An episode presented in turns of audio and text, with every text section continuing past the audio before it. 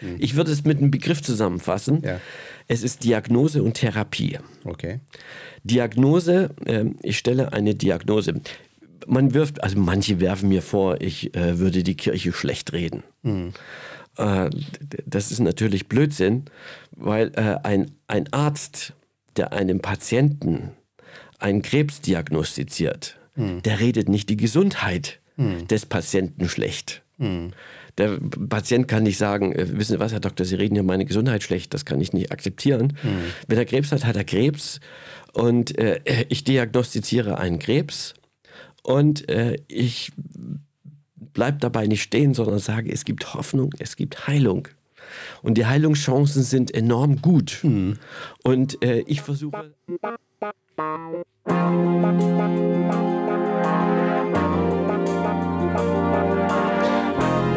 Herzlich willkommen zum Upside Down Perspektivenwechsel Podcast, einem Podcast der evangelischen Jugend Orland Spree. Ich bin Kolo Labat, Jugendreferent aus der Region Erkner Strausberg. Und unser heutiger Interviewpartner im Studio ist Pfarrer Alexander Gard, Pfarrer an der evangelischen Stadtkirche Wittenberg, der Mutterkirche der Reformation. Es wird heute spannend. Ja, hoffentlich, ja. Alexander, herzlich willkommen in unserem Studio hier im Jugendkeller. Schön hier zu sein. Schön, also du bist äh, weit weg ähm, gefahren, also ungefähr zwei Stunden aus Württemberg nach Berlin und dann von Berlin nach Fürstenwalde dauert, ich glaube, 40 Minuten oder so. 50. Ungefähr 50, ja. Gut geschätzt. ja, Alexander, ähm, wir kennen uns schon eine Weile.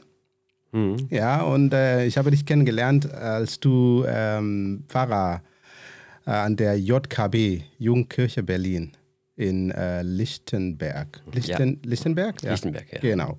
Und ich erinnere mich, in 2012, denke ich, ähm, hatte ich Besuch von unserer äh, Gemeindeältesten Fahrer aus äh, Mamlaka in Kenia. Ich kann mich erinnern, ja. Und, und Christoph Rothmann hat uns gesagt, ähm, komm, äh, wir gehen äh, zu Alexander und dann schauen wir, wie er Gottesdienst feiert und dann hinterher können wir uns ein bisschen kennenlernen.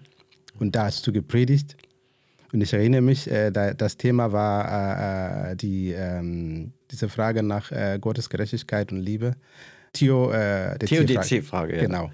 Ich erinnere mich ganz gut, was du da gesagt hast, ja, und so weiter. Aber das ist nicht das Thema heute. Ähm, daher, ich möchte dich kurz vorstellen. Also nach so vielen Jahren kenne ich dich ein bisschen jetzt und möchte ich dich vorstellen, von was ich weiß und äh, was ich vielleicht auch gelesen habe in deiner Webseite da www.alexandergard.de. Ähm, ich habe gelesen, dass du bist und warst seit 1987 äh, Pfarrer in der evangelischen Kirche. Ja. Mhm. Und du hast als Gemeindefahrer in Sonnenberg ähm, gearbeitet. Ah, ja, natürlich in, bei uns hier in Egbo in Berlin auch gearbeitet mit, äh, und auch mit Stadt, äh, Mission äh, Berlin. Ähm, und dann in Berlin hast du auch äh, äh, die JKB-Gemeinde gegründet. Ja. Und jetzt bist du Pfarrer an der Evangelischen Stadtkirche in Wittenberg. Du bist mit Damaris verheiratet. Ich kenne mhm. auch deine Frau. Und äh, du hast einen Sohn, äh, der auch in Berlin wohnt. Und ähm, du bist auch Musiker, also mhm. mit Leidenschaft. Zu deinen Hobbys gehören ähm, Wandern, äh, Bergen, Bergen, Klettern und so weiter. Du hast sogar, äh, hast du schon Kilimanjaro gemacht? Noch nicht. Aber ich glaube, es ist auf deiner Liste. Äh, eigentlich, äh, nee, der ist, mir, der ist mir nicht alpin genug. Äh, wenn schon, dann der Mount Kenya. Mount Kenya, okay. das kommt noch. Genau, habe ich etwas vergessen, Alexander. Du, du, du, deine Predigte habe ich, ich, ich habe ungefähr fünf oder sechs Predigte plus die Online-Predigte mehrmals angehört. Und du predigst mit viel Leidenschaft. Und ähm, man merkt, dass du äh, viele Gedanken machst über ähm, Deutschland ähm, und Europa und Christentum hier, ja. diese Umgebung hier. Genau, habe ich etwas vergessen? Was man kann so viel sagen, wenn man schon so viele Jahre auf der Welt ist, aber ist okay. Ja, aber wichtig ist, dass du ein Autor bist. Und ein deshalb Autor. bist du heute hier. Genau, ich habe Autor, meine Leidenschaft ist eigentlich, ich bin Gemeindegründer. Das ist ah, okay. so. Okay. Weil ich habe äh, in, in Sonneberg auch Gemeinde gegründet. Mhm.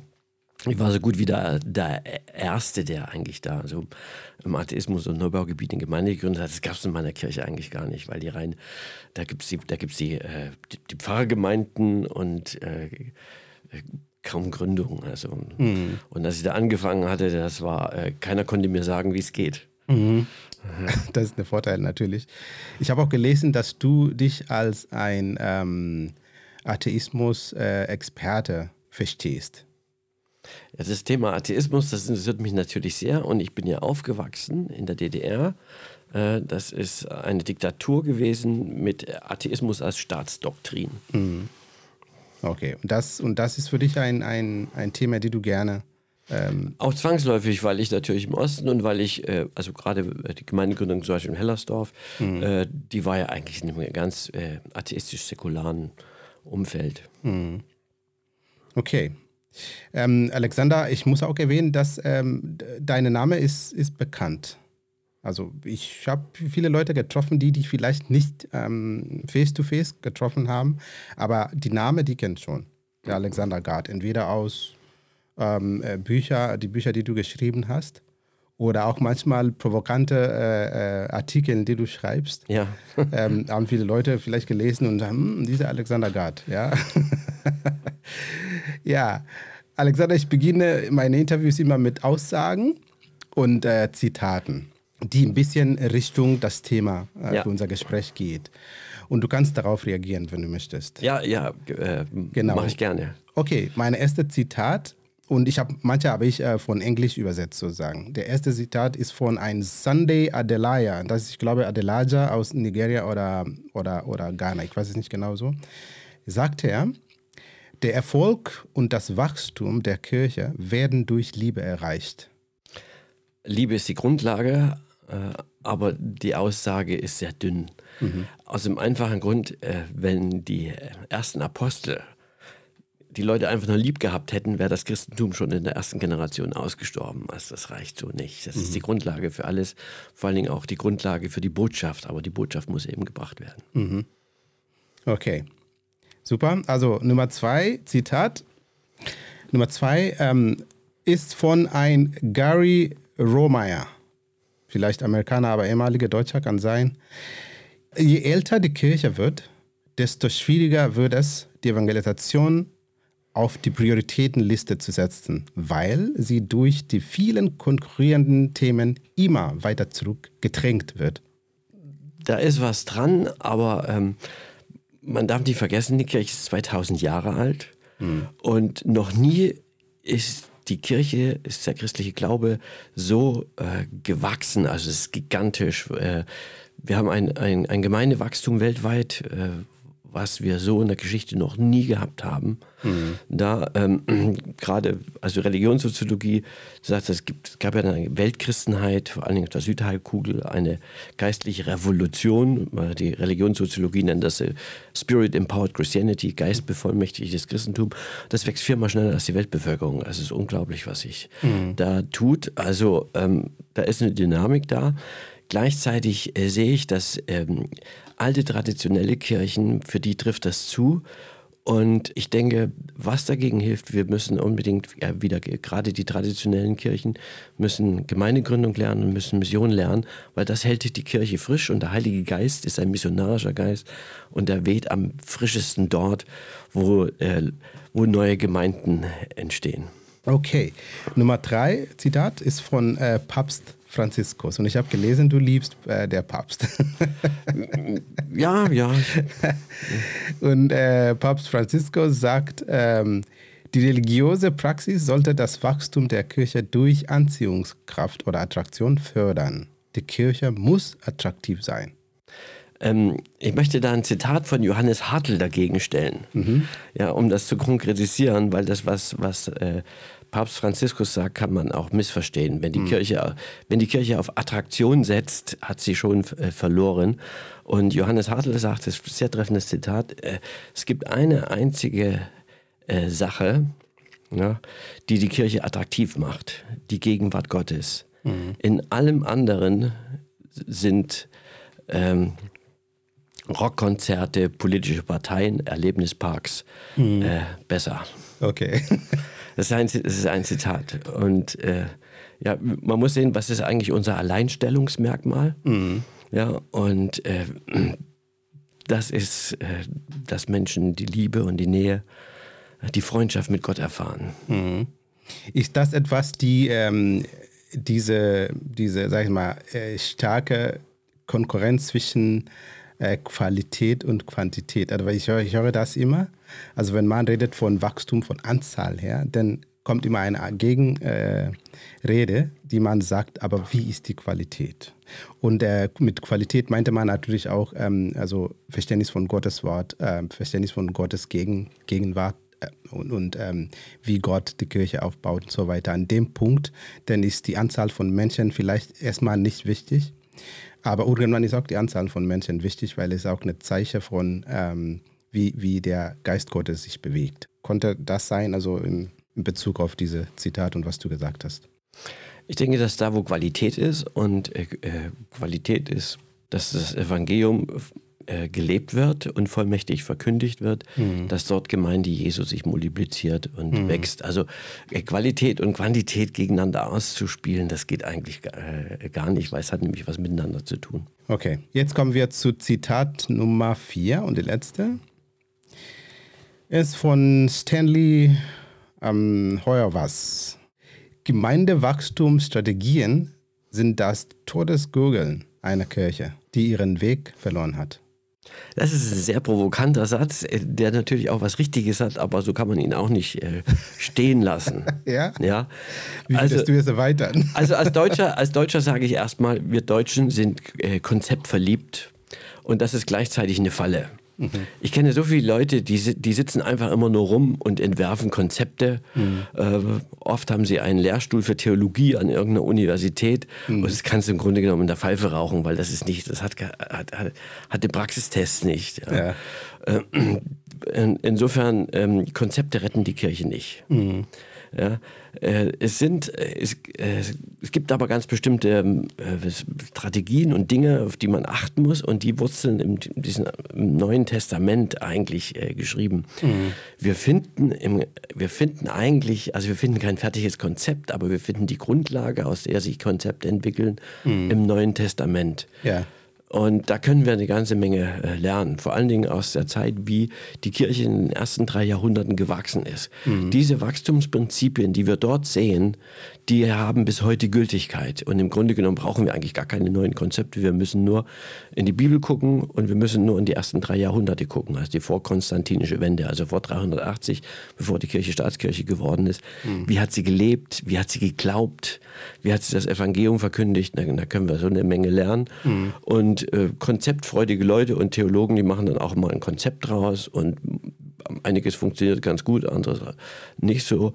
Aber es geht nicht um Konzepte. Mhm. Aber Konzept hat einen Platz. Also ich meine, wenn wie du hast gesagt, wir müssen zurückblicken, zurückgucken, also ja, da der Anfang von der, der Gemeinde Christi.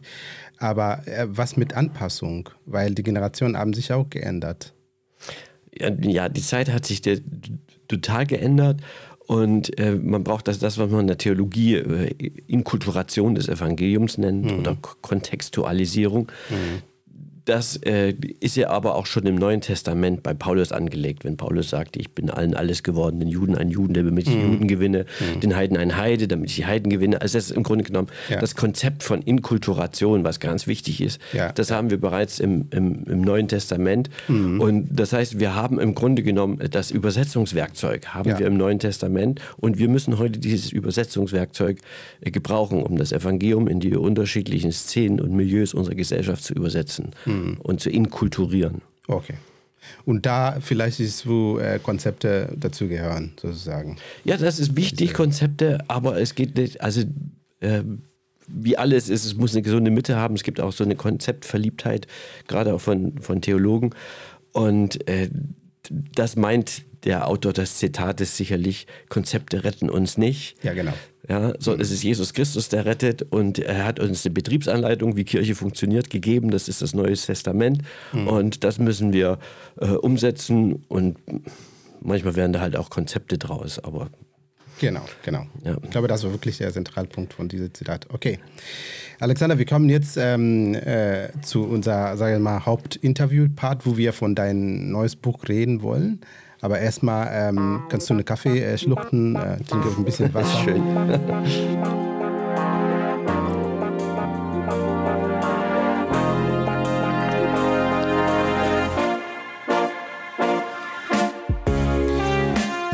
Ja, ähm, wir sitzen hier heute im Studio mit äh, Pfarrer Alexander Gart und wir wollen heute über sein neues Buch sprechen. Und er ist ein Autofahrer auch und er ist auch ein Vater. Wenn wir denn hören, worum geht es diese Buch, dieses Buch von Alexander? Und fangen wir an gleich mit den Fragen. Alexander, du bist Autor, wie ich schon erwähnt habe, und hast mehrere Bücher und Artikel geschrieben. Du bist heute bei uns im Studio, weil wir über dein neues Buch sprechen wollen. Ja? Äh, kannst du uns vielleicht sagen, wie viele Bücher hast du schon geschrieben? Ich habe mindestens zwei oder drei in, in meinem Bücherregal. Ich habe Die Welt ist nicht genug. Sieben, glaube ich. Die Welt ist nicht genug, aber ich. Warum ich kein Atheist bin, genau. äh, die Welt ist nicht genug. Äh, Zweifel hat Gründe, Glaube auch, wozu den Sinn des Lebens suchen Gottloser Westen. Gottloser Westen habe ich auch. Äh, äh, dann hier Untergehen oder Umkehren. Genau. Dein ja. neues Buch. Gut. Also, jetzt kommen wir zu dieses neues Buch. Ähm, aber erstmal interessiert mich zu wissen, was hast du, wann hast du angefangen, Bücher zu schreiben? Und, äh, oder Texte, ich weiß nicht. Und war es dein Traum, Autor zu sein oder zu werden? Überhaupt nicht. Das habe ich gar nicht im Blick gehabt, dass ich, dass ich mal Bücher schreibe hätte ich als, äh, hätte ich, sagen wir mal, äh, vor meinem 40. Lebensjahr eigentlich nicht äh, gedacht. Äh, was ich gemacht habe, ich habe schon immer gerne geschrieben. Das heißt, ich habe ich hab, äh, Artikel und Kolumnen für diverse Zeitschriften und sowas schon immer mal so ein bisschen was geschrieben. Mhm. Aber auf die Idee, ein Buch zu schreiben, kam ich äh, ich war Gemeindegründer im, im Atheismus da in Berlin-Hellersdorf und, mhm. und äh, Lichtenberg.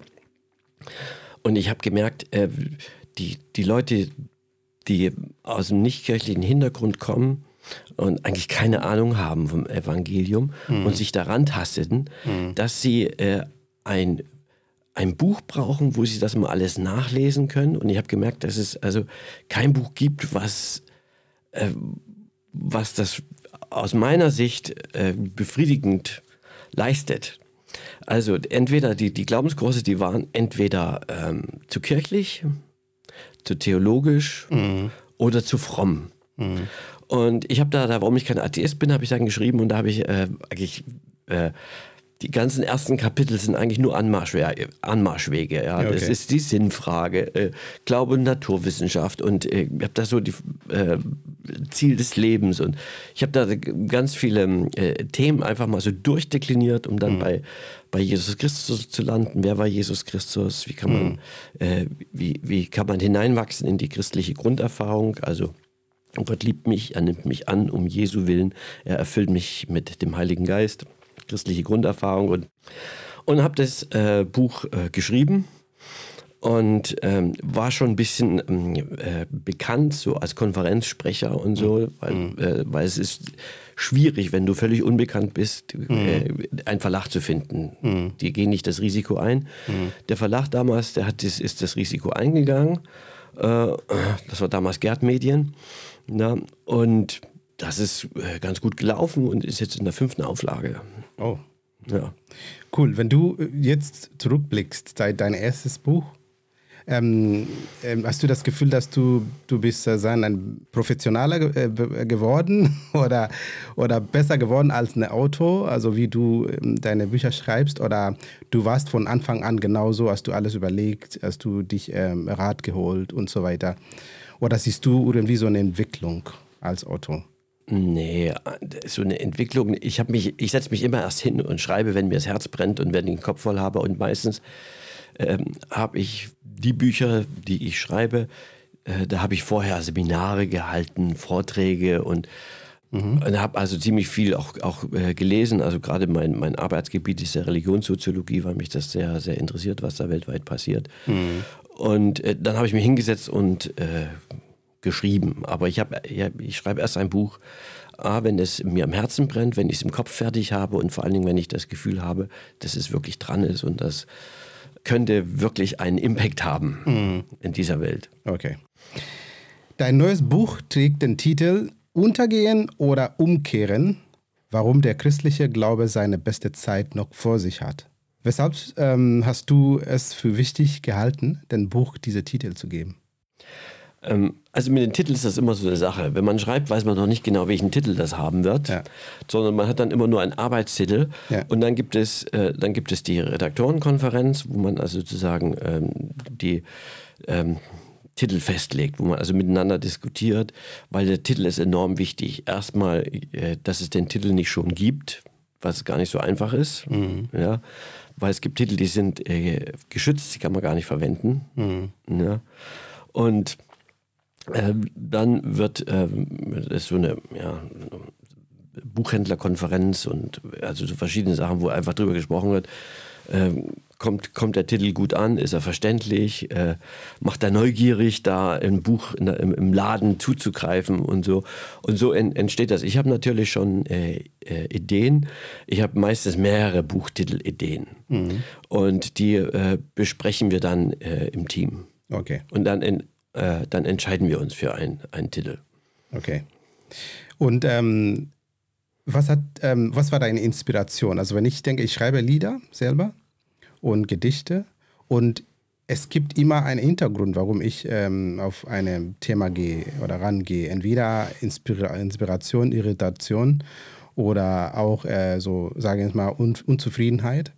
Und ich will etwas äh, äh, sagen, aber ein bisschen kunstlich machen. Ähm, was, was, was war das für dich, für dieses äh, Buch? Was ist, was ist der Hintergrund? Mm, der Hintergrund ist mehrfacher. Einmal ist es der Hintergrund, äh, dass ich erlebe, dass unsere Kirche, so wie sie jetzt äh, aufgestellt ist, äh, nicht zukunftsfähig ist. Das ist das eine.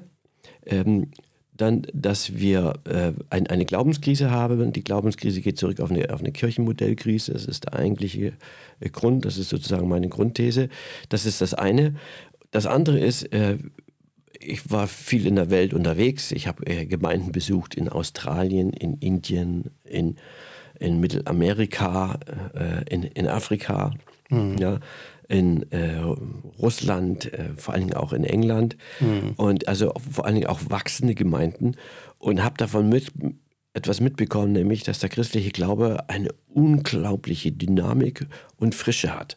Und gleichzeitig merke ich, dass der Glaube bei uns äh, überaltert und äh, müde und resigniert wirkt. Mhm. Und das ist wie so ein Kontra Kontrast. Ich sage, Mensch, das ist doch der gleiche Glaube. Wieso wieso hier Stagnation und Niedergang und äh, dort äh, Aufschwung und Gemeindegründung und, und Wachstum und Begeisterung und mhm. Jugend und Frische. Warum ist das so? Es ist doch der gleiche Glaube. Mhm. Und ähm, das hat mich umgetrieben. Ähm, ich habe viel Religionssoziologie, also gerade globale Religionssoziologie. Also warum wachsen Gemeinden? Wie glauben sie? Wie beten sie? Wie verkündigen sie? Dann was ist eigentlich bei uns los?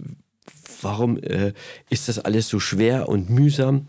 Und äh, da habe ich Antworten gefunden. Ich habe, äh, bevor ich das Buch geschrieben habe, war ich auch viel in Konferenzen, äh, auch in, in, Fachkonventen, habe mhm. über, die, über die, auch meine Thesen schon mal äh, vorgestellt, um sie auch mal zu prüfen und auch mit Kollegen, zu, mit Theologen äh, zu diskutieren. Mhm. Und so, und so ist das, ist es nach und nach ist dann so ein, ein Bild entstanden und so einige Thesen. Und als ich das im Kopf fertig hatte, habe ich mich hingesetzt und geschrieben. Ich habe äh, von deiner Webseite ähm, schon gelesen und ich lese dieses Zitat, also es ist wie eine Anleitung für dein Buch, hast du da geschrieben. Und du hast gesagt, überall in Europa erleben wir den Niedergang der Volkskirchen. Die ererbte Form des Christentums scheitert an den Herausforderungen einer offenen Gesellschaft, in der die Menschen ihre Religion frei wählen. Die Krise ist eine enorme, von äh, Gott eröffnete Chance und Notwendigkeit einer radikalen Neuformatierung der Kirche, ihrer Mission, ihres Selbstverständnisses und ihrer Theologie. Alexander Gard. Ja, genau. Lass uns erstmal. Das ist die Zusammenfassung. Genau. Ja. Lass uns äh, über den Niedergang der Volkskirche und die Herausforderungen sprechen, von denen die ererbte Religion steht. Was sagt deine Beobachtung oder Erfahrung? Also, du hast jetzt schon ein bisschen vorher gesagt. Was meinst du mit diesem ähm, Niedergang der Volkskirchen und diese Herausforderungen? Also man muss erst mal äh, verstehen, äh, was unser Erbe ist, also was, was ist eigentlich unsere DNA. Ja. Und äh, wir, wir haben ähm, als DNA, also die Volkskirche, DNA hat sich entwickelt aus, einem, aus dem äh, Staatskirchentum. Mhm. Staatskirchentum heißt, dass Volk und Kirche eine fast hundertprozentig identische Größe waren. Die Ausnahme bildeten Juden, sie hatten einen Sonderstatus. Aber ansonsten äh, herrschte ja bis 1875 haben wir in Deutschland einen Taufzwang gehabt. Mhm. Da musste sich mit der Ausnahme, mit der bekannten Ausnahme, musste sich jeder taufen lassen und es gab äh, also entweder evangelisch oder katholisch, gab also die zwei religiösen äh, Monopolisten. Und äh, das ist eine lange, lange Entwicklung äh, mit mit der Einführung der Zivilgestandsgesetzgebung unter Bismarck 1875 war es auf einmal möglich, ohne, ohne Religion zu leben. Es, es wurde möglich, aus der Kirche auszutreten. Dann nächste war 1919 die Trennung von Kirche äh, und Staat. Mhm. Äh, das ist die eine Entwicklung. Dem, ist, dem sind verschiedene Entwicklungen äh, vorausgegangen. Einmal durch die Aufklärung, äh, wo man sehr äh, christentumskritisch geworden ist.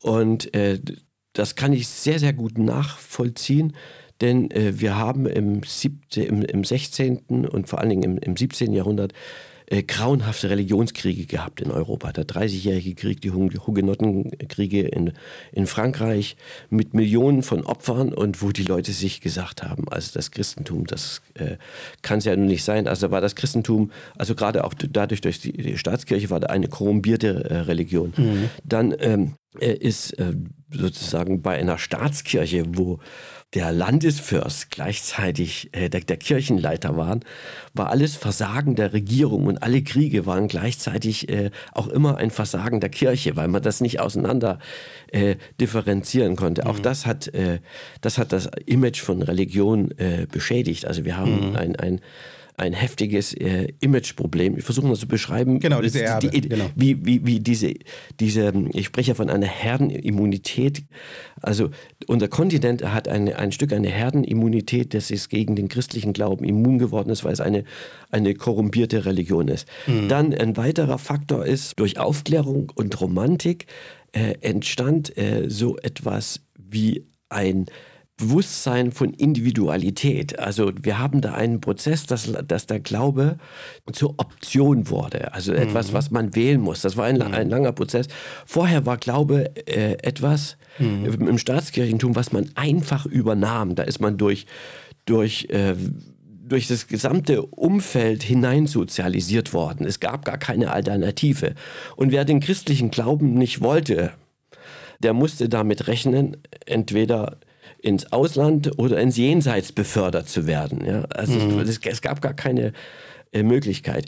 Und dann haben wir im 19. Jahrhundert vor allen Dingen auch die naturwissenschaftlichen Erkenntnisse, wo sich, äh, wo sich Menschen äh, zu der Überzeugung äh, verstiegen, zu der Überzeugung kamen, äh, dass es Gott nicht gibt und äh, dass alles von selbst entstanden ist. Also Darwins Evolutionstheorie ist ja, ist, ja, ist ja eigentlich zu einer äh, mehr als eine naturwissenschaftliche Theorie, sondern es ist eine, eine Meta-Ideologie zur Erklärung der Welt geworden. Mhm. Ja, zur atheistischen Erklärung der Welt. Also so, so äh, äh, verschiedene äh, Strömungen. Mhm. Ja. Und äh, dann ähm, haben wir seit 1919 äh, die die Trennung von Kirche und Staat und es wurde möglich, in einem langen Prozess möglich, ohne Kirche zu leben. Mhm. Äh, wenn, während man vor 30 Jahren sich noch, äh, zumindest in Westdeutschland, rechtfertigen musste, wenn man aus der Kirche austrat, muss man sich heute rechtfertigen, wenn man noch dabei ist. So hat sich das äh, Klima radikal gewandelt. Mhm. Wir leben heute in einer offenen, liberalen Gesellschaft, wo es völlig klar ist, dass der Mensch frei wählt.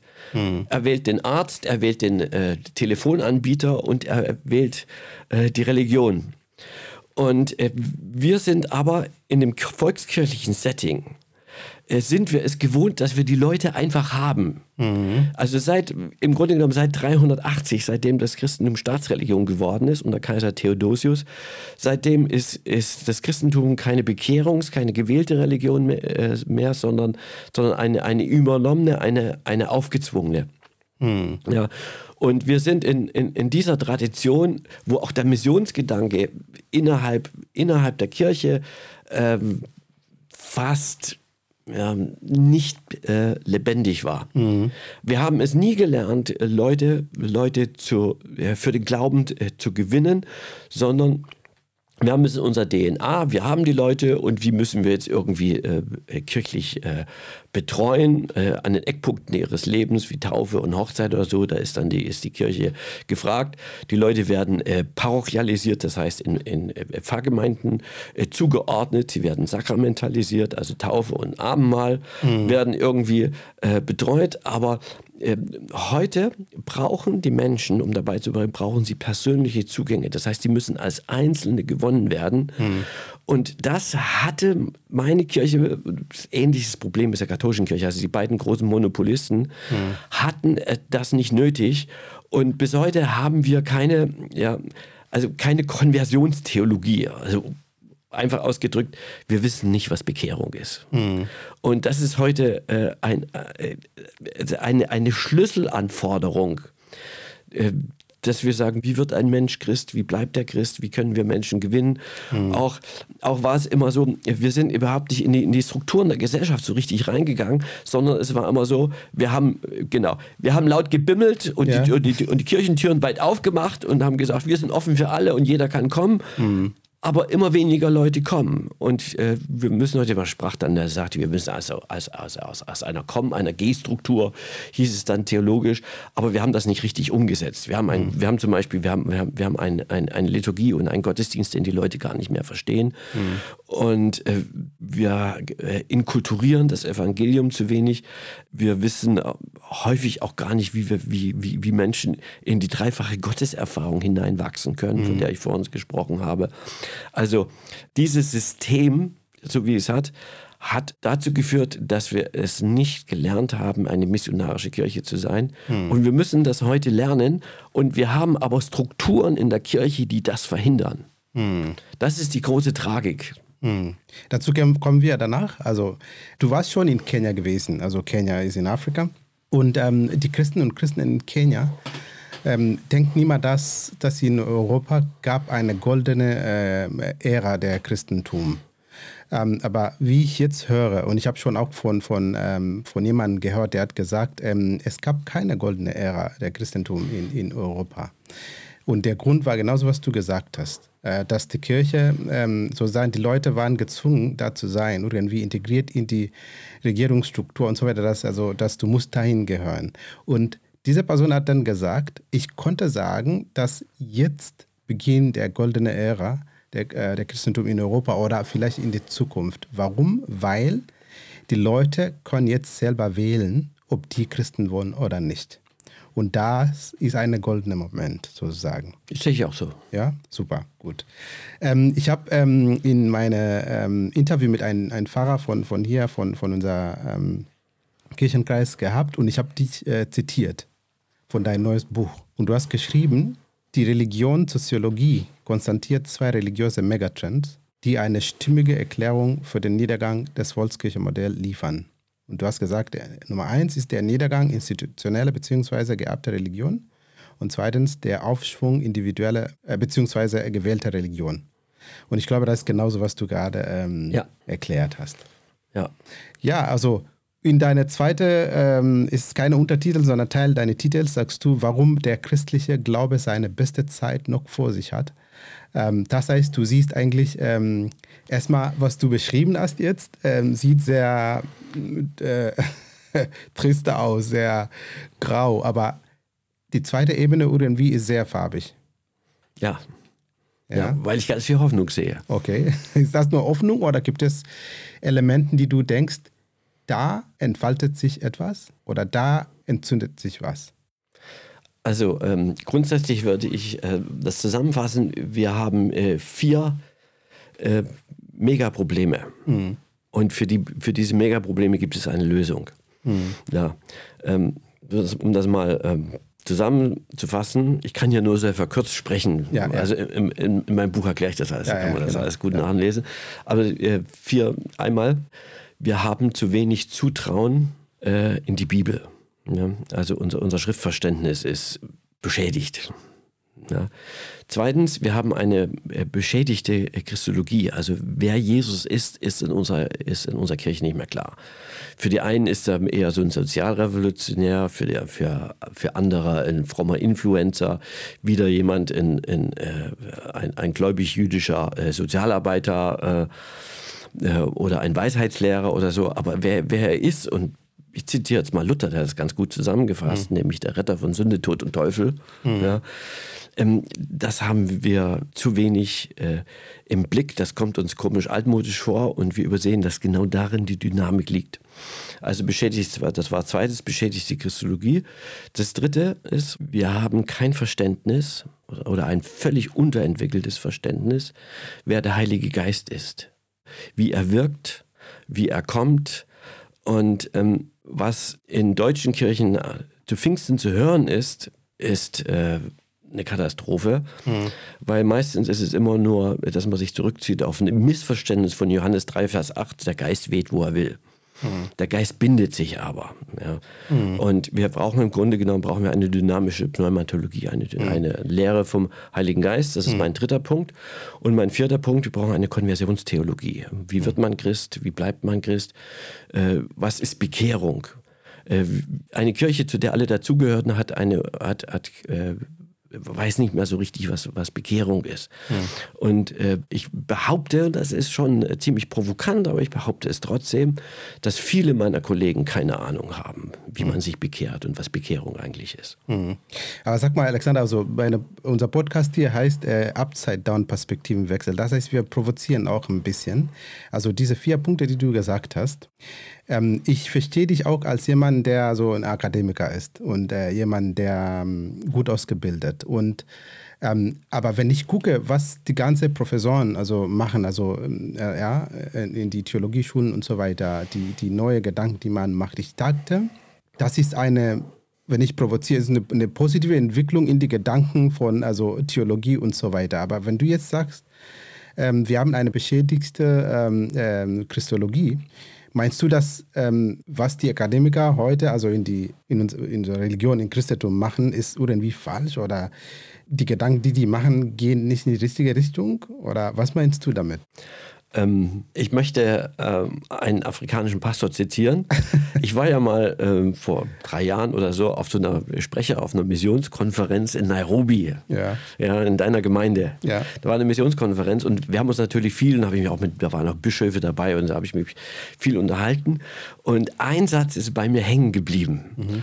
Da sagt er genau, wenn du willst, dass deine Gemeinde stirbt, übernimm die Theologie Europas. Mhm.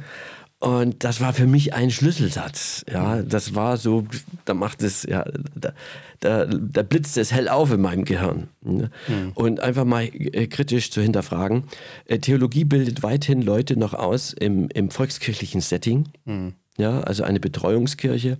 Mhm. Äh, und man hat, äh, die, also die akademische europäische Theologie geht zum mhm. großen Teil von einer Fragestellung aus, die ich völlig falsch finde. Nämlich die Fragestellung lautet, was können wir noch glauben? Mhm. Die neue Fragestellung lautet, mhm. wie können wir die Welt für das Christusheil gewinnen? Das ist eine völlig andere Fragestellung. Das ist die wichtigste Fragestellung der, der Theologie. Das heißt, ähm, wir, wir, sind also sozusagen unter, unter dem unter das Diktat des Zweifels geraten. Zweifel ist, wie Theologen sagen würden, Norma normans, also die normieren die Größe in, äh, in, in unserer Kirche. Mhm. Und wir haben eine, eine, also wir haben eine, zum großen Teil eine Theologie, die die äh, missionarische Vollmacht der Kirche paralysiert. Mhm. Und die müssen wir, das müssen wir einfach mal äh, überwinden. Ähm, das ist aber schwierig, weil äh, die, äh, die, akademische Theologie das, das hat ein Eigenleben, sie hat sich äh, verselbstständigt und äh, es kommt zu wenig äh, dabei heraus für Gemeinde, also das wir heute brauchen, für Gemeinde, für Gemeindeaufbau oder das, was die Anglikaner, ich finde den Begriff so schön, das heißt Pioneering Church, das ist die große Herausforderung. Also wie können wir das Evangelium hinein inkulturieren, vollmächtig und, und, und Gemeinden bauen, vor allen Dingen Gemeinden gründen, die eine Ausstrahlung haben. Und das ist eine ganz große Herausforderung. Wir sehen, dass das funktioniert. Wir sehen, dass der Umbau einer Staatskirche zu einer missionarischen Kirche möglich ist, am Beispiel der anglikanischen Kirche. Das ja. ist ganz erstaunlich, was da läuft. Ich beschreibe das in meinem ja, Buch ja. als sozusagen auch als ein, ein, ein Hoffnungsbeispiel, weil ich immer wieder höre, das geht bei uns nicht. Mhm. Es ist so ein, das ist so ein, so ein, so ein Killersatz. Mhm. Ja, äh, es geht. Es geht deswegen, Jesus Christus lebt, er ist auferstanden. Pfingsten war, Pfingsten ist, der Himmel ist offen, mhm. der Heilige Geist wirkt. Also es ist möglich. Und so habe ich bitte Gemeindegründer am Atheismus. Ich habe es ja erlebt, wie dass, dass, mhm. dass äh, Leute aus dem Atheismus zum Glauben kommen. Ich habe Hunderte getauft. Also es geht. Es geht. Okay, wenn du schreibst ähm, untergehen oder umkehren, wer ist der Adressat hier? Und ähm, soll es als eine prophetische Warnung, als Aufruf zu handeln oder Action als Verurteilung oder als Hinweis darauf verstanden werden, was getan werden sollte, um Veränderungen herbeizuführen. Alles, was du sagst, außer, außer Verurteilung. Verurteilung okay. soll es nicht sein. Hm. Ich würde es mit einem Begriff zusammenfassen. Ja. Es ist Diagnose und Therapie. Okay. Diagnose, äh, ich stelle eine Diagnose. Man wirft, also manche werfen mir vor, ich äh, würde die Kirche schlecht reden. Hm. Äh, das ist natürlich Blödsinn, weil äh, ein, ein Arzt, der einem Patienten einen Krebs diagnostiziert, hm. der redet nicht die Gesundheit hm. des Patienten schlecht. Hm.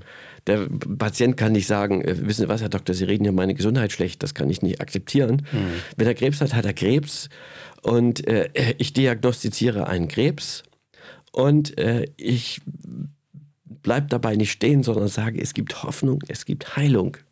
Und die Heilungschancen sind enorm gut. Mhm.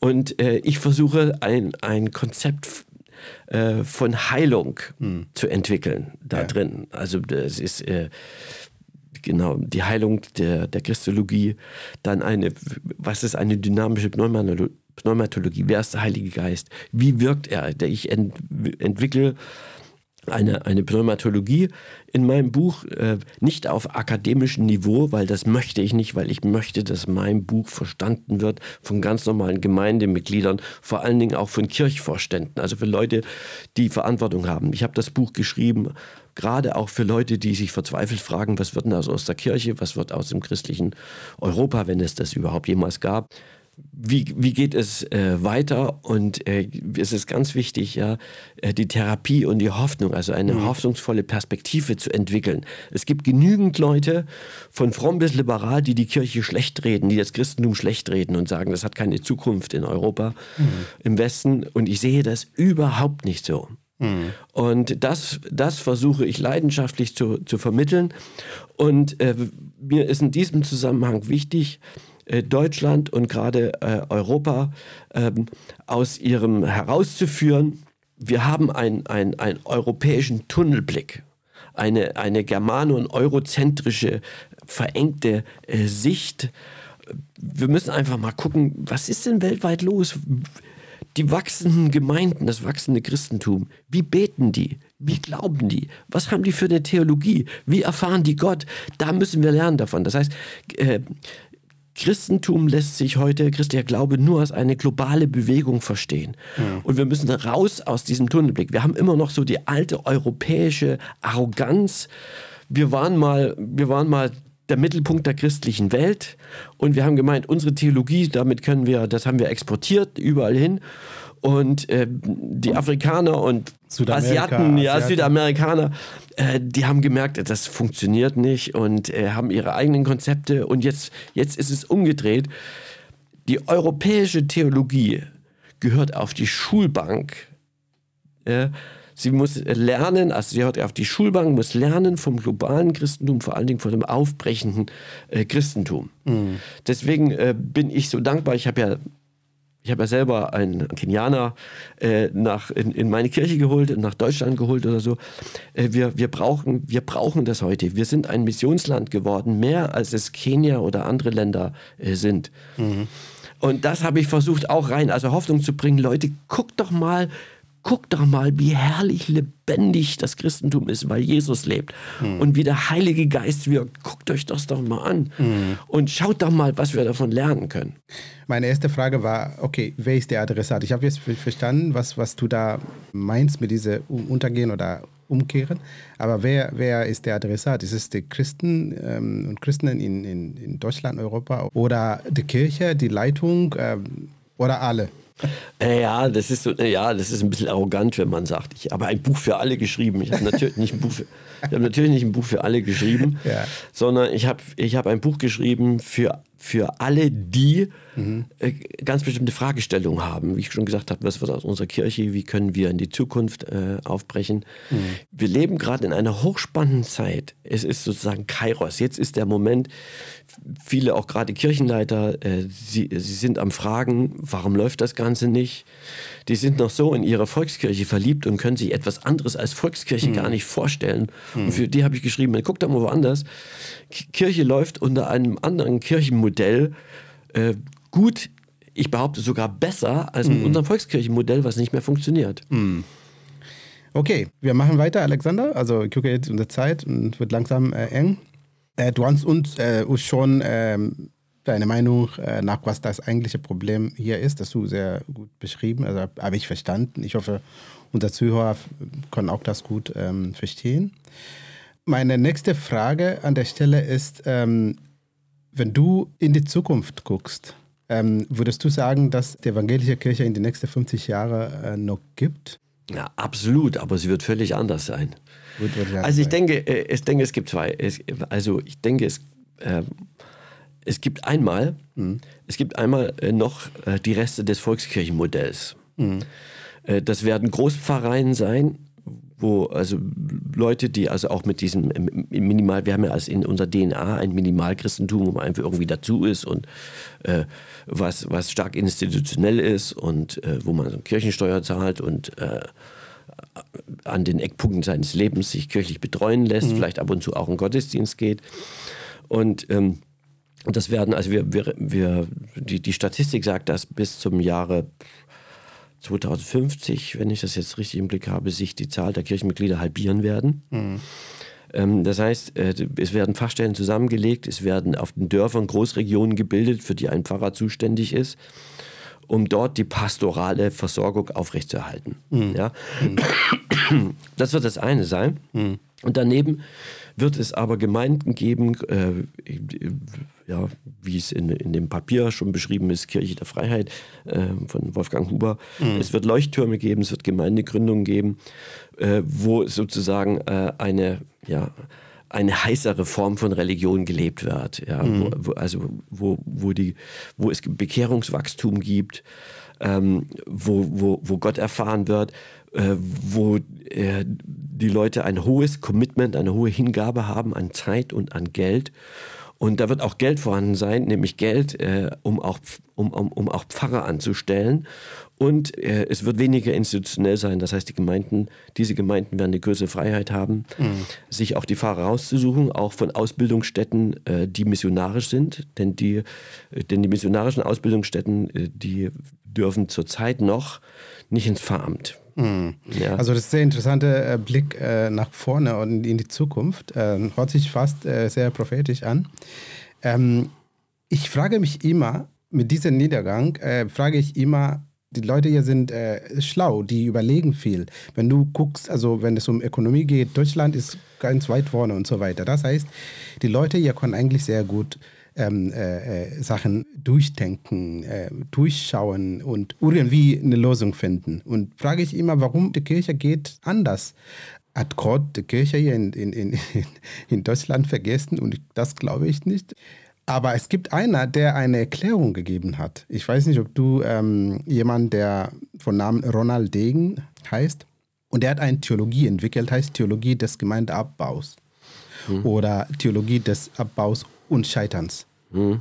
Und in diese äh, Theologie versucht er zu sagen, wir werden immer weniger, wir werden immer kleiner, wie du sagst.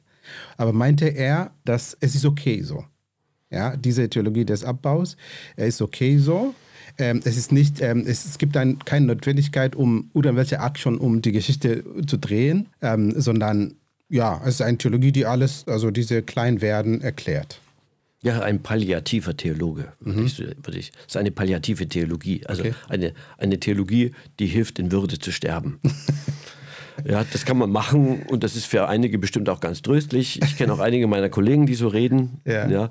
die nehmen den Niedergang der Kirche hin wie eine Naturkatastrophe. Ich sehe das überhaupt nicht so, weil das den Charakter von Kirche völlig verkennt. Kirche mhm. ist eine prophetische Bewegung, eine Bewegung der Zuwendung Gottes äh, zur Welt und äh, hat eine enorme Kraft. Und ich beschreibe ja, in meinem Buch eigentlich auch Beispiele, neben den englischen Beispielen aus der anglikanischen Kirche und weltweiten Beispiele, beschreibe ich drei wachsende Gemeinden mhm. äh, in Deutschland. Mhm. Einmal eine landeskirchliche Gemeinde, mhm. also zwei landeskirchliche Gemeinden und eine Freikirche. Mhm. Ja, um, und äh, ich habe in meinem Buch äh, fünf Basisprinzipien, wie Gemeinde wächst, beschrieben. Das, das kommen wir dazu, Alexander. Ich, ich, also mhm. Wir sind jetzt auf der Punkt, wo wir also äh, ja. die Situation, wie es ist, gut beschrieben. Und ich will in die nächste, ähm, die letzten drei, vier Fragen in die Richtung, ähm, also wie können wir uns positiv entwickeln? Also ja. was, wie können wir die Geschichte drehen? Aber dazu machen wir eine kurze Pause und ich stelle ich, äh, dir so ein paar Fragen, äh, die du vielleicht spontan antworten kannst. Und ich habe hier eine interessante Ton, also eine Schlagzeug.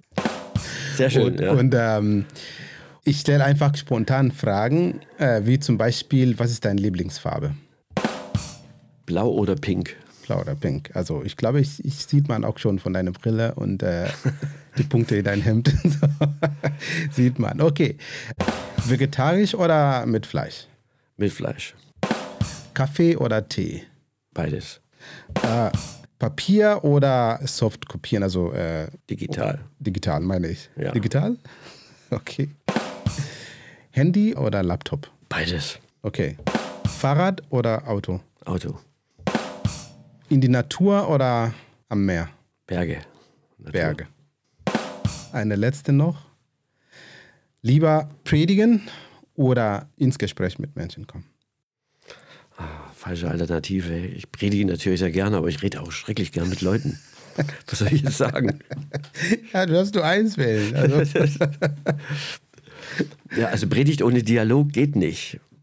Aber ja. es gibt Leute, die predigen und die haben äh, keine Dialog. Ja, das stimmt. Ähm, ja, ich predige wahnsinnig gern, aber ich hänge auch wahnsinnig gern mit Leuten ab. okay, cool, alles klar. Das war erstmal spontane Fragen, ja, um schön. dich ein bisschen mehr kennenzulernen. Sehr unterhaltsam, ja. okay, und jetzt kommen wir zu ähm, ein bisschen Wendepunkt, wo wir sagen können, also von deinem Buch, welche Ratschläge hast du, welche Ideen hast du, die man sozusagen als also Ideen für die Zukunft, wie die Kirche sich ähm, positiv entwickeln kann, wo Christentum wachsen kann, wo Gemeinden ähm, gut wachsen können und so weiter. Was sind deine Meinungen in deinem Buch? Also ähm, oder wie gesagt, Entschuldigung, wer sollte was tun? Also vielleicht müssen wir trennen und sagen, wer, also wer sollte was tun und was sollte getan werden, um lebendige Kirchengemeinden zu entfakten. Ähm, ich habe ja am Anfang vier, ent, vier ent, Entfachen, Entschuldigung. Entfachen. Ja, ja, ja. Ich habe am Anfang vier Problemfelder genannt. Mhm. Und diese vier Problemfelder müssen angegangen werden. Wir müssen unser Verhältnis zur Heiligen Schrift klären. Wir sind äh, als Kirche der Reformation, sind wir auch Kirche des Wortes. Mhm. Äh, und Kirche des Wortes ist vor allen Dingen das äh, Bibelwortes, Sola Scriptura, das war eine Losung mhm. der Reformation, dass wir äh, unsere, unser Verhältnis zur Bibel klären als Gottes Wort ohne, ohne in einem äh, biblizistischen Fundamentalismus zu verfallen. Ja? Mhm.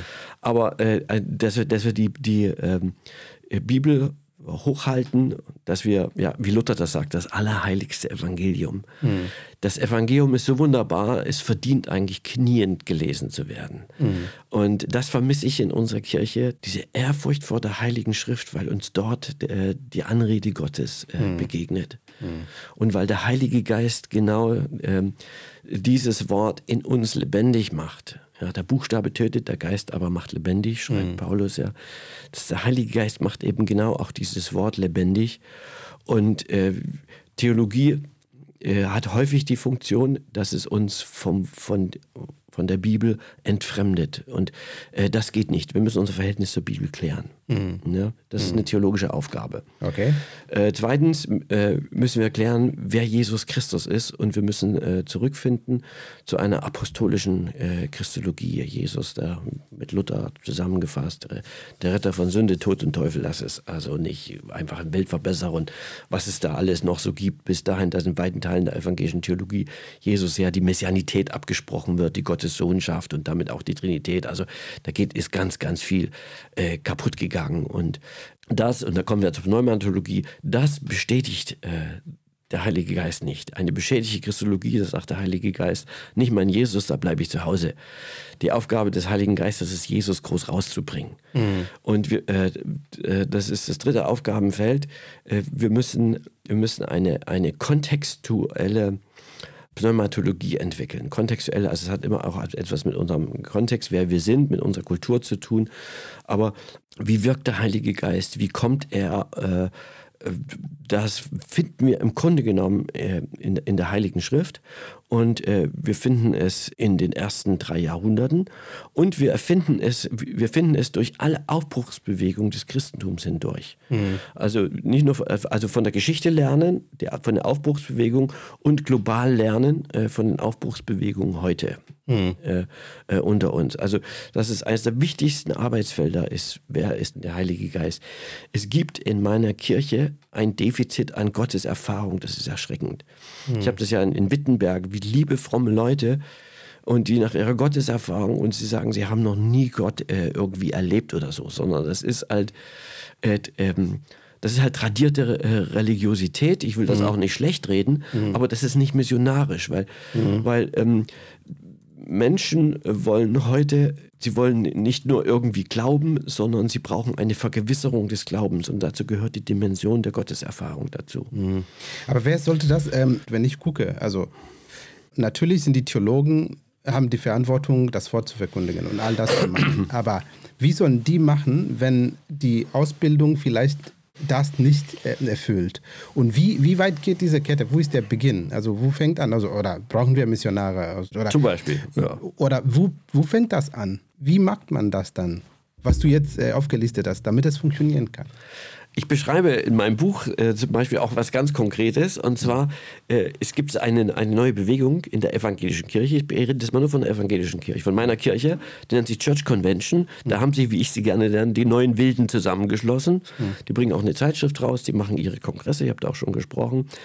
Und das sind Leute, die sagen, wir sind, äh, also das sind Leute erst einmal, die mit einer missionarischen Berufung Theologie studiert haben. Und wenn du mit einer missionarischen Berufung Theologie studierst, dann, äh, dann, dann lernst du neben dem vielen Unfug, den du lernen musst, ja auch vieles, was wirklich gut ist und was du gebrauchen kannst. Hm. Und äh, die Leute, die sagen, wir, wir sind nicht angetreten, um hier den Rückbau der Kirche zu organisieren, sondern wir wollen eine aufbrechende und eine missionarische Kirche. Und der Anteil derer, die heute Theologie studieren, der Anteil derer, die mit einer missionarischen Berufung studieren, ist viel höher, weil der Beruf des Pfarrers ist sehr unattraktiv geworden. Die Theologiestudentenzahlen sind ja enorm zurückgegangen. Äh, aber der Anteil derer, die mit einer missionarischen Berufung studieren, ist höher geworden. Das heißt, ähm, die Pfarrerschaft der Zukunft wird frömmer sein, gläubiger sein, vollmächtiger sein, als wir es in der Gegenwart haben und als wir es in der Vergangenheit hatten. Mhm. Das ist ein, ein, ein großer äh, Lichtpunkt. Ähm, für die Ausbildungsstätten äh, wird, es, wird es so sein, da die Theologiestudentenzahlen so zurückgehen, ist ein, ist ein großer Werbewettbewerb der theologischen Fakultäten äh, um, um Theologiestudenten. Und ich denke, es wird in der Zukunft wird es Ausbildungsstätten geben, die ganz bewusst missionarische Kompetenz und Gemeindeaufbaukompetenz vermitteln Mhm. Also die, so, die, die, die frömmer sind und die auch eine, Mission, eine missionarisch äh, ausgerichtete Theologie lehren. Mhm. Und diese Ausbildungsstätten werden, weil das Bedürfnis wächst, die werden äh, attraktiv sein, die werden wachsen, sodass auch der Theologennachwuchs äh, besser ausgebildet sein wird. Und äh, auch aufgrund des, des äh, Pfarrermangels, wir gehen ja auf einen riesengroßen Pfarrermangel zu, ähm, wird es auch möglich sein, dass äh, Leute von missionarisch ausgerichteten Ausbildungsstätten wie die, wie die Theologische Hochschule in, in, in Gießen oder das Theologische Seminar in Liebenzell, also wir haben ja schon diese, diese Hochschulen mit einer, mit einer hohen... in Berlin auch. Ja, mit einer, genau, TSB in Berlin, mhm. wo also missionarische Kompetenz vermittelt wird. Und äh, die Kirchen müssen endlich äh, diese Leute in, in, ins Pfarramt lassen. Und das wird auch ein Prozess der, äh, der Zukunft sein, dass die, dass die Gemeinden eine, eine höhere Selbstständigkeit haben und dass die institutionelle Verkrustung, die wir auch in der Kirche haben, abnimmt, dass die das und dass es mehr Freiheiten gibt und dass die Pfarrer, dass also Gemeinden sagen können, wir wollen, wir wollen, äh, wir wollen missionarischen Pfarrer und die sie ihre Pfarrer besser selber raussuchen äh, können. Äh, das war in der Vergangenheit ziemlich schlecht, weil, weil, weil die Kirche sehr geguckt hat und oft waren, ich habe mehrere Fälle erlebt, wo ein bisschen unkonventionelle und, ähm, und ja, evangelikale, fromme, missionarische Theologen nicht in den Dienst übernommen wurden, weil man Angst hatte, dass sie äh, nicht so richtig in das System reinpassen, also in dieses mhm. Volkskirchensystem reinpassen. Mhm. Ähm, das sind, glaube ich, zum Teil Leute gewesen, die gerade zukunftsfähig sind, weil sie sehr missionarisch sind, weil sie Ideen hatten für eine aufbrechende Kirche. Also das wird, mhm. sich, das wird sich alles ändern. Und das ist eben auch eine Chance, weil ich stelle in meinem Buch auch Institutionstheorie vor, die Forschungsergebnisse von Institutionstheorie und die besagt ja auch, dass, dass so Institutionen, gerade so alte Institutionen, äh, nur sich ändern unter dem Druck von einer Krise. Und wir haben, wir haben im Moment eine Krise und ich glaube, die einzige Sprache, die die Kirche versteht, ist die Kirche des Geldes. Und wenn Geld zurückgeht, äh, werden ganz neue Dinge möglich. Mhm. Also ich sehe das als ja. auch, dass die Kirche immer weniger Geld hat. Also ich sehe das, äh, ich sehe das nicht besonders, finde das nicht besonders tragisch. Das ist also ich sehe die Chance darin. Das ist ein bisschen tragisch natürlich auch, aber äh, jede Krise ist auch eine Chance. Und äh, ja. für mich ist ja das Glas äh, nicht halb leer, sondern halb voll. voll. Ja.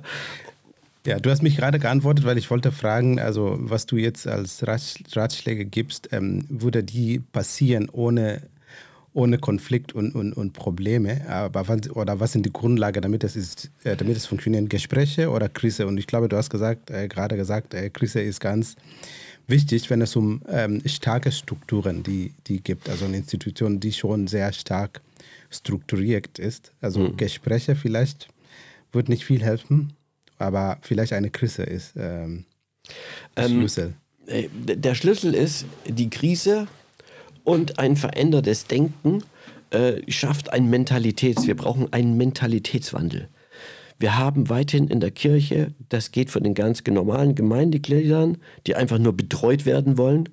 Ja, und überhaupt noch nicht begriffen haben, dass der Missionar des 20. Jahrhunderts, des 21. Jahrhunderts der Laie sein wird, der ganz normale Christ, bis hin zum, zum Oberkirchenrat und zum Bischof, haben sie äh, eine Volkskirche-Mentalität internalisiert, also verinnerlicht.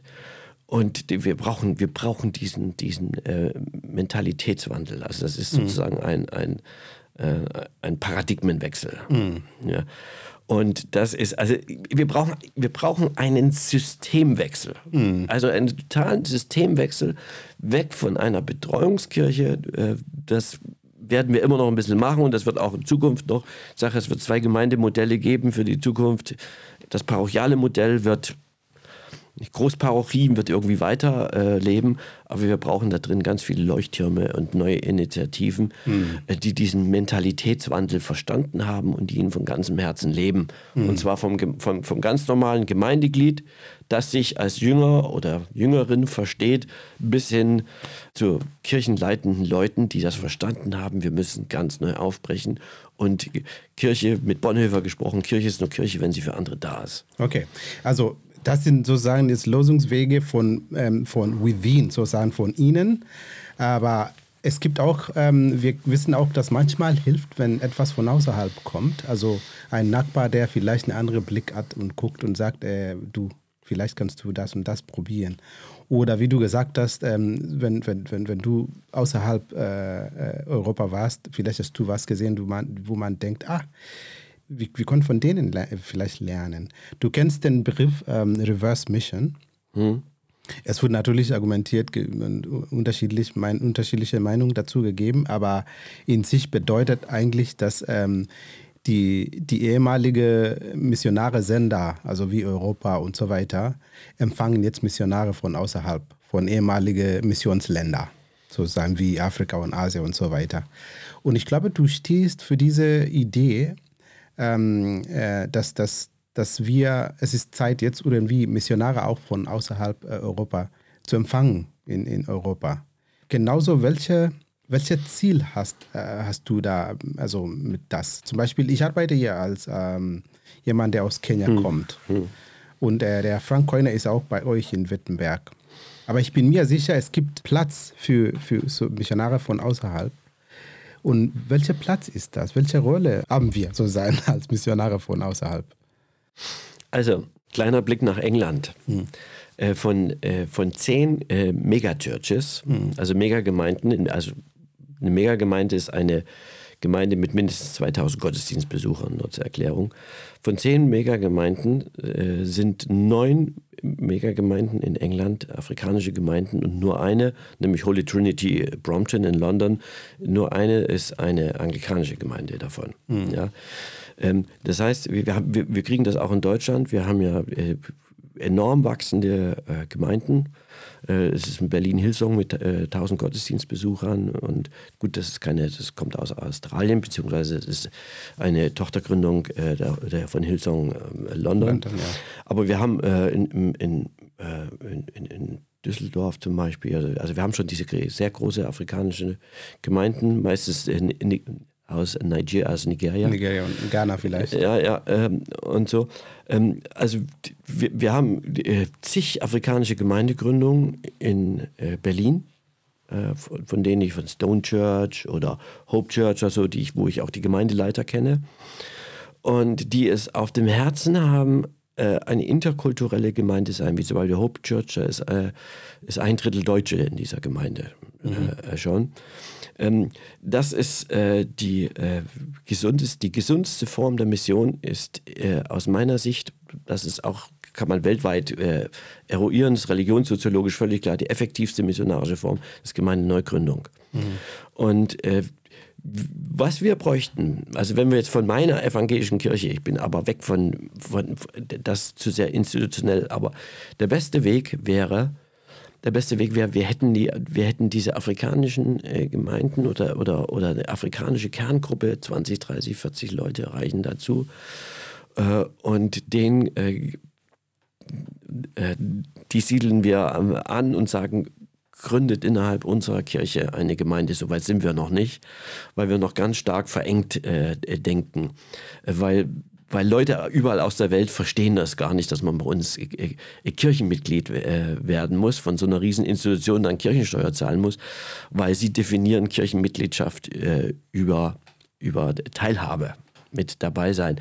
Also da sind wir noch ganz weit entfernt, aber wir, wir brauchen auch, wir, wir brauchen auch eine, eine äh, noch eine andere Art von, von Kirchenmitgliedschaft, also Kirchenmitgliedschaft, die sich definiert über, über Partizipation und nicht über Mitgliedschaft in einer Institution. Mhm. Ja, das haben wir, noch, haben wir noch riesengroße Schritte und da schleppen wir noch ein Erbe mit uns herum, was das äh, verhindert. Aber das ist gerade für die Großstädte, sehe ich, sehe ich die Chance, dass das äh, äh, da reinkommt und dass sie äh, sozusagen Teil unseres Systems werden und nicht einfach, ja, wir haben es da mal so ein Missionar aus Afrika und dann haben wir uns eine Jugendreferentenstelle gegeben. Das ist alles ganz schön, das ist ein guter Anfang. Aber es geht, äh, es geht um viel mehr. Wir brauchen, wir brauchen Leute in Schlüsselpositionen, die mhm. dieses Feuer und diese Leidenschaft äh, für die Bibel, für Jesus Christus, ja, für den Heiligen Geist, für Bekehrung äh, mitbringen und die das leben und das in unsere Kirche hineinbringen. Und dass man nicht einfach nur sagt, naja gut, das sind die Afrikaner und wir schieben das alles auf die Mentalität oder so. Das ist nicht einfach nur eine Mentalitätsfrage, sondern es hat was mit Glaube zu tun. Es geht um den, um den Kern des Glaubens. Mhm. Okay, Alexander, ich glaube, wir haben noch viel, viel, viel ähm, zu, sagen wir, kauen und reden äh, von, von deinem Buch und ähm, also deine sehr spannenden ähm, Themen. Unsere Zeit spielt aber nicht mit.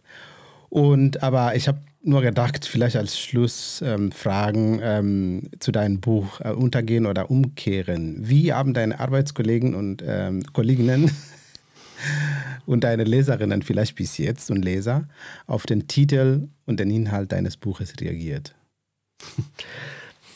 Also ich kriege sehr viele Zuschriften, äh, wo wir Anrufe, wo wir Leute einfach gesagt haben, ja. Äh, ich habe vorgestern erst einen Anruf gekriegt, äh, wo jemand sagte, er hätte in seinem Fahrdienstberuf schon fast resigniert. Mhm. Er hat eigentlich keine Lust mehr und ich habe ihm ganz neue Perspektiven eröffnet und er hat eine ganz neue Hoffnung. Also ich kriege viel Positives. Äh, ich habe äh, also mein Terminkalender 2023 füllt sich mit Anfragen äh, in Fachkonventen, hm. auf Tagungen und so, hm. äh, wo eine große Nachfrage ähm, da ist. Also da werde ich äh, heiß beschäftigt sein. Hm. Ja. Ähm, und kriege also sehr viel positive Resonanz. Ich weiß aber auch, dass es Kritiker gibt, aber die melden sich nicht. Mhm. Also ich habe wenig ähm, Kritik. Also ja, meine, meine, meine Superintendentin, also meine Chefin, die ich sehr mag, ähm, die sagte mir, also das, was du über die liberale Theologie äh, schreibst, darüber müssen wir noch diskutieren. Mhm. Sagte sie mir und ich, und ich habe sie dann jetzt kürzlich mal angesprochen. Er sagt, wir wollten noch mal zusammen diskutieren. Ja, machen wir auch noch mal. Aber ich, hab, ich befürchte, dass da nicht wirklich ein Interesse da ist. Und äh, äh, so geht es mir äh, überhaupt, weil ich denke, es liegt auch daran, ich empfinde mich in einer starken Position. Mhm. Und zwar einmal theologisch und zum zweiten religionssoziologisch, weil die Zahlen sind so eindeutig, mhm. ja, die meine, meine Thesen untermauern, weil ich äh, immer sagen kann, das ist alles ganz gut und schön, aber das funktioniert nicht. Dieses volkskirchliches liberale Modell, das funktioniert nicht mehr. Ja. Du hast mir irgendwann gesagt, ähm, jemand hat dir gesagt, wer so eine Titel schreibt, ähm, ist entweder kurz vor, ähm, also hat keine Lust mehr in die evangelische Kirche zu arbeiten. und du hast eine sehr interessante Antwort gegeben. Irgendwie äh, so, so höher als äh, in Wittenberg bei Luthers äh, Pulspredigen geht man nicht. Ja. ja, ich bin ja auch nicht, ich, äh, ich, ich, bin ja auch nicht einfach ein Kirchenkritiker. Wenn mich sagen Leute, ich bin Kirchenkritiker, sage ich, das ist so ein Quatsch, ich bin ein Kirchenkritiker. Ich bin, bin ein Diagnostiker mit einer, mit, mit mit einer mit, mit, mit Vorstellung für eine Therapie. Einfach mhm. weil ich meine Kirche mag, weil ich die unheimlichen Chancen sehe, mhm. die wir aber äh, nicht nutzen. Ähm, ich wünschte mir eigentlich, dass ich also stärker auch wahrgenommen, es gibt da so ein so ein, so ein Krisenteam in, in, in der EKD, Kirche, Kirche der Zukunft, wo sie sich Gedanken machen oder so keiner von denen hat mich mal mit eingeladen oder jetzt auch als äh, über Zukunft der Kirche diese zwölf Leitsätze, die jetzt raus, die ich ganz grauenhaft finde, mhm. die rausgekommen sind, die ich in meinem Buch auch auseinandernehme, weil ich sage, mhm. das geht gar nicht, was da entwickelt wurde. Ja, in so einem Gremium, äh, warum holen die mich da nicht rein? ist das, äh, ist, das zu, ist das zu fern? Ich vermute, man holt mich da nicht rein, weil ich dieses System nicht bestätige, weil ich, äh, die versuchen das, ich sehe darin immer eine, eine Rettung der, Rettungsversuch der Volkskirche. Mhm. Und, ähm, und weil ich nicht, weil ich eine Rettung nicht für möglich halte, gehöre ich da nicht dazu. Okay. Bisschen tragisch, ja.